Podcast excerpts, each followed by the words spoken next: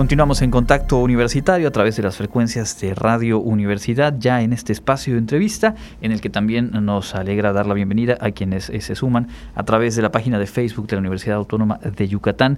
Vamos a platicar acerca de la Facultad de Psicología, específicamente porque, mire usted, son 50 años de labor, es su aniversario número 50, y pues como lo ameritaba esa efeméride, a lo largo del año ha habido distintas actividades, pero viene la próxima semana eh, un concentrado, digamos, eh, principal y los detalles los vamos a poder platicar eh, con el maestro Jesús Sosa Chan, director de la facultad. Bienvenido, gracias por acompañarnos. Muchas gracias. Y también está con nosotros la doctora Teresita Concepción eh, Campo Marín, secretaria académica de la Facultad de Psicología. Bienvenida. Muchas gracias, buenas tardes. Bueno, pues maestro, 50 años de la Facultad de Psicología, para poder tener un poquito de contexto, más o menos cuántos estudiantes, cuántos profesores, cuántas personas integran la comunidad actualmente de esta facultad. Actualmente la facultad cuenta con una matrícula que se ha ido incrementando cada año y como parte de las políticas de la universidad, ¿no? de, dar una mayor atención a la demanda y actualmente contamos con una matrícula de más de 850 estudiantes entre la licenciatura y el posgrado, que tenemos una maestría y un doctorado. Del, el personal académico está compuesto por personal de tiempo completo y personal de asignatura y de contrato y entre ellos suman más o menos 50. Y tenemos aproximadamente entre 30 y 40 personal administrativo y manual que colabora y coadyuva en todas las funciones que son muy importantes en la facultad. O sea, ya rondando las 900 personas, un poco más si sumamos a, quienes por ahí transitan, estudiantes de, otras eh, licenciaturas a través de eh, materias libres optativas. Así es. Así que una, una facultad de esa dimensión eh, que tiene una oferta académica que ya nos decía abarca también el posgrado. recordarle, por favor, a la audiencia cuáles son los programas que se imparten, las especialidades en el caso de la maestría? Tenemos la licenciatura en psicología, tenemos una maestría en psicología aplicada que tiene seis salidas terminales, que son en criminología, en justicias, justicia, delincuencia, violencia, en psicología clínica y infantil y de la adolescencia, psicología clínica para adultos, actividad física del deporte y de la salud, psicología escolar y desarrollo organizacional. Son las seis salidas terminales, cada una de ellas puede atender entre 15 y 25 estudiantes por cada una de ellas, que prácticamente estamos hablando que si tuviésemos seis maestrías, ¿no? Claro. Y tenemos un doctorado en psicología aplicada, que es el primero, podemos decir, a nivel regional, nacional, la psicología aplicada, o sea, no es un, no es un doctorado en investigación, sino es en ir potencializando más las competencias y hacer más expertez en, nuestros estudiantes y tenemos dos salidas terminales allá que es psicología educativa y psicología clínica y de la salud. Ahí está entonces la oferta completa en cuanto al trabajo eh, académico en la Facultad de Psicología. Eh, eh, doctora, en, hablando de este retorno, este inicio de ciclo en el que ya la presencialidad pues es completa, ¿cómo, cómo ha marchado? ¿Qué perciben en la dinámica, en este regreso ya de todas y todos al espacio escolar? Creo que ya hemos recuperado ya eh, la dinámica en sí. El año pasado, bueno, el semestre pasado tuvimos esta fase híbrida en los primeros meses y después pudimos tener la presencialidad, la cual se reafirmó durante el tiempo de verano. Actualmente los estudiantes ya están ya se han reincorporado. Creo que han vuelto a retomar, ¿no? La, la dinámica, enriquecerse del aspecto presencial. Nuestra licenciatura, obviamente, en psicología, todo lo que abarca tanto el lenguaje verbal como no verbal, se enriquece en esta presencia, ¿no? Entonces, me parece que ya van encaminados, todos los estudiantes tienen prácticamente el 100% de presencialidad. Tenemos algunas asignaturas que como tienen ejercicio en campo, a veces lo que es la teoría y el seguimiento puede tener la riqueza, ¿no? Porque no se deja atrás todo lo que nos dejó de experiencia esta contingencia, ¿no? Y el aprovechamiento de las redes sociales, el aprovechamiento del ámbito pues más este eh, que tenga que ver con, con la tecnología, ¿no? Entonces sí tenemos seguimientos todavía de algunos aspectos digitales, pero ya lo que es la presencia se ha retomado en la práctica y en el campo de estudio.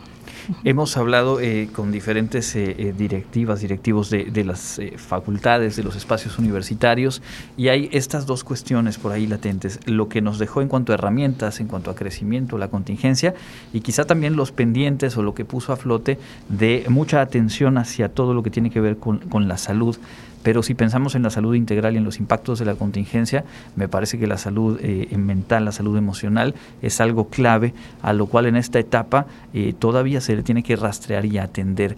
¿Qué han podido observar ustedes en este retorno, en esta presencialidad ya de lleno, en cuanto a eh, de qué manera ha impactado la contingencia, no solo a estudiantes, sino también a los profesores en general, a todos quienes conforman la, la comunidad de la facultad? Doctora.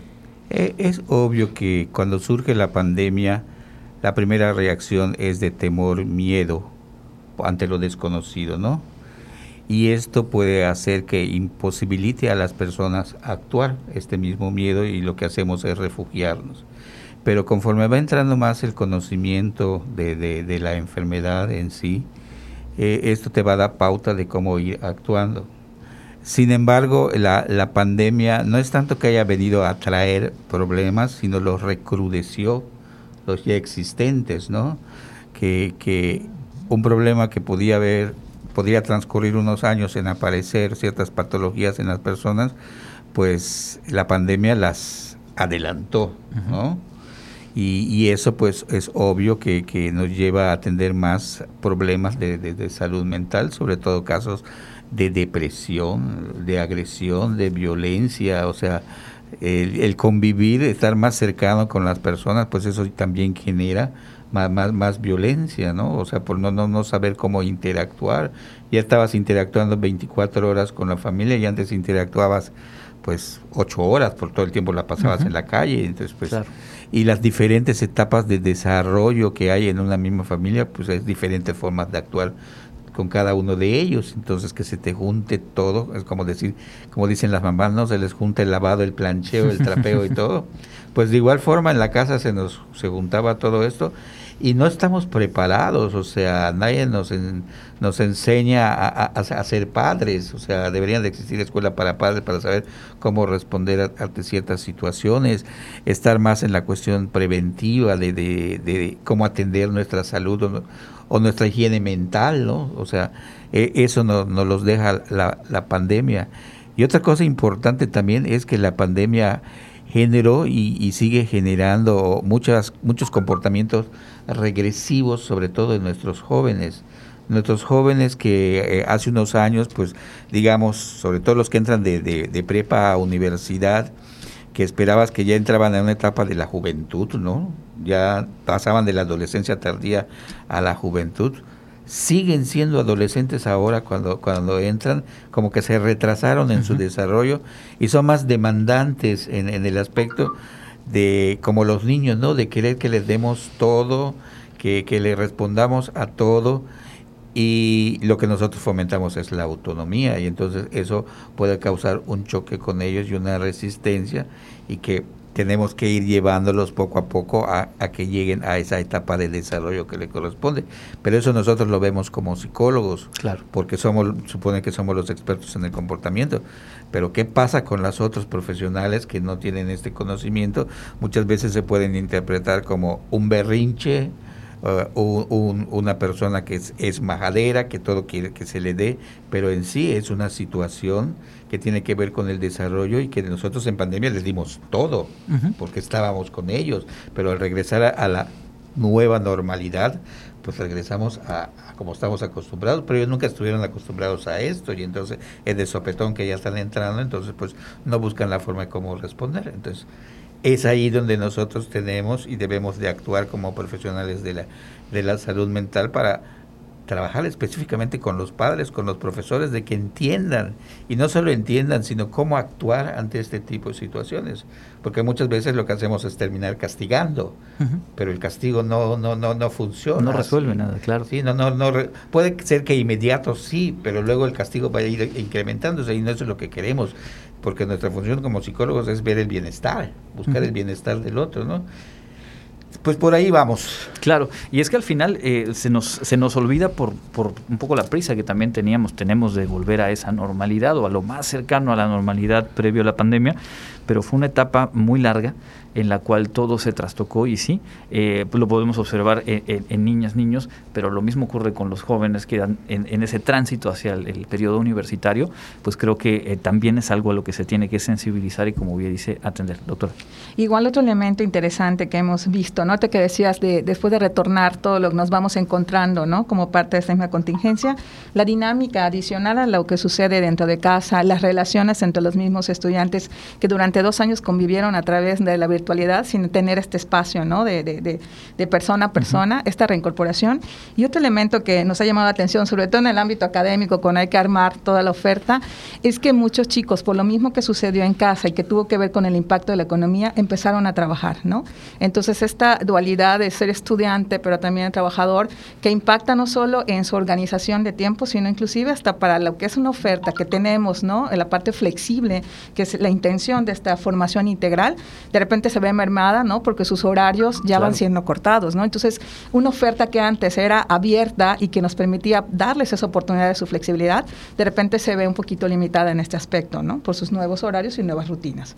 Pues sí, finalmente sigue siendo un fenómeno en desarrollo, readaptación, esta reinvención, en el caso de lo que estamos hablando del proceso eh, académico escolar, pero pues es muy interesante y muy útil, creo, sumar miradas, como en este caso, desde las y los expertos en psicología. Estamos platicando con el maestro Jesús Sosa Chan, director de la Facultad de Psicología, y con la secretaria académica del plantel, la doctora Teresita Concepción Campo Marín. Ya decíamos, 50 años de la Facultad de Psicología, eh, ese número en general evoca una madurez, una historia larga. y preguntarle, maestro, ¿cómo ha sido el desarrollo de la facultad y de la disciplina de psicología en estas cinco décadas? La facultad ha pasado por etapas como pasamos los seres humanos, ¿no? Desde la niñez, como, como inició sus primeros pasos en, en diferentes lugares, o sea, se comenzó en el Parque de las Américas, luego se pasó al edificio central eh, y luego tuvimos este hasta tener nuestro local en lo que es San Esteban y que ahora pues ya nos cambiamos a formar parte del campus de ciencias sociales, ¿no? Todo esto ha, conllevado a un crecimiento y a una madurez, o sea, el, formador nuestro de, la facultad, el, el, que tuvo la visión, creador de la misma, tuvo una, una visión futurista, porque nosotros empezamos con el, nuestros estudios fueron de base modular, a bases de, tutorías, a bases de, grupos pequeños. Y eso llegó más a, nos llevó más al acercamiento y al conocimiento de la filosofía de lo que es el ser humano y el aprender a ser y el aprender a aprender. Y nuestra filosofía siempre ha sido desde un principio de que nosotros estudiamos para la vida, no para la escuela, porque si estudiamos para la escuela terminamos siendo nada más un repositorio de conocimientos, sí, solo y no es para eso lo que aprendemos nosotros, nosotros aprendemos para sentirnos bien, para ayudar a, los demás, porque es lo que, porque esa es nuestra vocación de servicio como, como, psicólogos, ¿no? Como bien les decía ayer en la graduación a un grupo de estudiantes. Entonces, la facultad nunca ha perdido a lo largo de sus 50 años esta filosofía y, esta visión de aprender para la vida y entonces entra y va en conjunto con la misión de la universidad de crear ciudadanos, ¿sí? de que sean integrales, que tengan una educación integral, que respondan a las necesidades del medio, a las problemáticas, porque no eran las mismas problemáticas que existían hace 50 años cuando inició la facultad y que inició más que nada hacia la, hacia la psicología educativa y que luego a los 18 años, 20 años se abre más campo, no solo a la eh, psicología educativa, sino al área laboral y la clínica empieza a hacer sus pininos con nosotros. Y ahora pues ya no solo vemos la psicología clínica, social, laboral, organizacional, sino que estamos atendiendo las áreas emergentes como son lo que tiene que ver con la justicia social, lo que tiene que ver con la delincuencia, con las adicciones, El, deporte, la salud integral, la salud, la salud física, las neurociencias, que todo eso son áreas emergentes y que nosotros pues tenemos que estar en la vanguardia. Nuestra ciencia es una ciencia, es una ciencia nueva, ¿sí? y como nueva, pues cada día se van descubriendo y hay nuevas aportaciones y el psicólogo nunca deja de aprender como, como muchas de las profesiones, ¿no? Nunca debe, dejamos de aprender.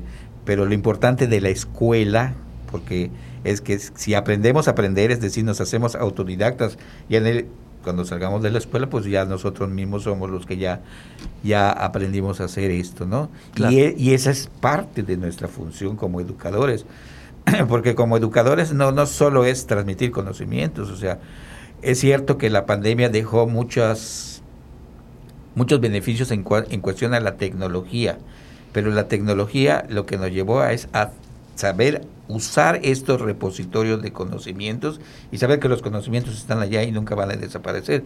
Pero las actitudes, los valores, todo eso, eso no te lo va a enseñar la tecnología. Eso te lo enseña el ser humano, eso te lo enseña el estar en contacto con el otro, ¿sí? Eso te lo, te lo enseña la relación que tienes con el otro y eso te va a llevar a la madurez.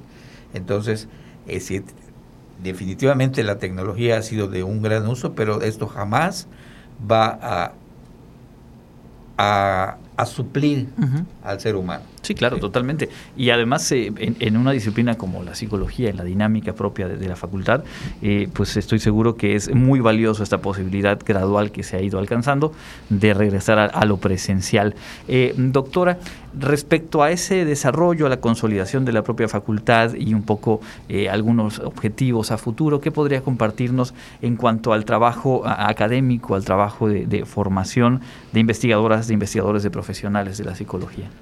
Pues bueno, muy a la par, como le había mencionado el director, precisamente por estar a la vanguardia, por estar con las diferentes líneas emergentes que se van desarrollando, pues también nuestros profesores están con este compromiso, ¿no? De una formación continua, de estar preparándose. De hecho, todo lo que viene siendo sus reconocimientos eh, siempre los tienen como muy puntuales y porque van con este compromiso, ¿no? De, formadores y por lo tanto ellos también van actualizando. Tenemos eh, investigadores que van en diferentes líneas, tenemos seis cuerpos académicos, tenemos grupos de investigación que precisamente van teniendo sus líneas de investigación que, que, van dando respuesta a las necesidades y prioridades que se van emergiendo. ¿no? Muy similar a lo que viene siendo las líneas de la maestría, pues tenemos el cuerpo de justicia social, el, cuerpo de praxis, ¿no? tenemos psicología social, tenemos psicología clínica, tenemos psicología organizacional, están las áreas emergentes también como grupos disciplinares, que es el de deporte y salud física, etcétera, ¿no? Entonces sí, sí creo que hay un compromiso eh, pues muy, muy fuerte por parte de la facultad y de todas las personas que, que conforman nuestra comunidad, ¿no? Para seguir en esta vanguardia. Y bueno, el tiempo se nos, se nos hace corto. A la gente que nos esté escuchando, decirle que en la página psicología.wadi.mx pueden revisar tanto la información del plantel como específicamente el programa de actividades de este aniversario. Y a reserva de algo más que quisiera agregar, le pediría, maestro, eh, pues hacer la invitación porque esta semana justo, eh, pues decíamos, se concentran momentos especiales, momentos importantes en, en las actividades de celebración y pues qué mejor marco que los 50 años de la Facultad de Psicología para que la comunidad Wadi y el público en general se sumen. Así es. Una de las actividades importantes que vamos a realizar es la de el lunes, donde se va a hacer la develación de una placa conmemorativa a los 50 años, pero otro evento a la par es que se va a presentar un libro de apuntes, le llamamos apuntes e imágenes a una historia de la psicología, donde, donde es una pauta de qué es lo que ha sido la facultad a lo largo de estos 50 años, cómo ha crecido, qué es lo que se ha obtenido, y donde queda muy claro que la facultad de psicología no va por los reconocimientos, sino los reconocimientos son resultado de lo que hace la, la facultad, del compromiso que hay de los profesores y alumnos, y los premios, los reconocimientos que tenemos son para añadidura, ¿no? Se han dado por eso, no, no, no por, por perseguirlos. Estamos muy bien ranqueados, estamos muy, muy bien, estamos acreditados, este, estamos en, el CONACID como, como programas este, consolidados, todos nuestros alumnos de CONACID tienen becas, eh, o sea, todo nuestra, nuestra facultad, nuestros programas eh, tienen calidad. Pues eso, eso no queda duda, pero eso se debe al trabajo que han realizado los académicos y al compromiso de nuestros estudiantes. Después esto debe quedar plasmado en algún lugar y queremos que quede plasmado primero a través de esto. Y el otro evento que vamos a realizar también el lunes es un reconocimiento a todos aquellos profesores que, que ya se han jubilado en la facultad, pero que en realidad dedicaron parte de su vida a la formación de los profesionales de la psicología. Entonces vamos a crear un muro de recuerdo, así como hay en muchas escuelas están puestos el, salón de directores, ¿no? Pero creo que los que más reconocimiento deben de tener son los profesores, ¿no? Y entonces todos los profesores que dedicaron más de 10 años a la formación para los psicólogos van a estar allá presentes, cuando menos su foto pues un merecido eh, reconocimiento y con esa invitación les agradecemos mucho el haber estado por aquí. Nosotros estaremos el lunes transmitiendo en Radio Universidad, compartiendo con nuestro público y pues entre tanto a toda la comunidad de la Facultad de Psicología, los actuales y los que han transitado por ahí, quienes se formaron, quienes formaron a otros, pues enhorabuena por estos 50 años. Muchas gracias. Muchas a ustedes, muchas gracias, les esperamos. Es el maestro Jesús Sosa Chan y la doctora Teresita Concepción Campo Marín, director y secretaria académica de la Facultad de Psicología. Vamos a hacer una pausa, volvemos con más información.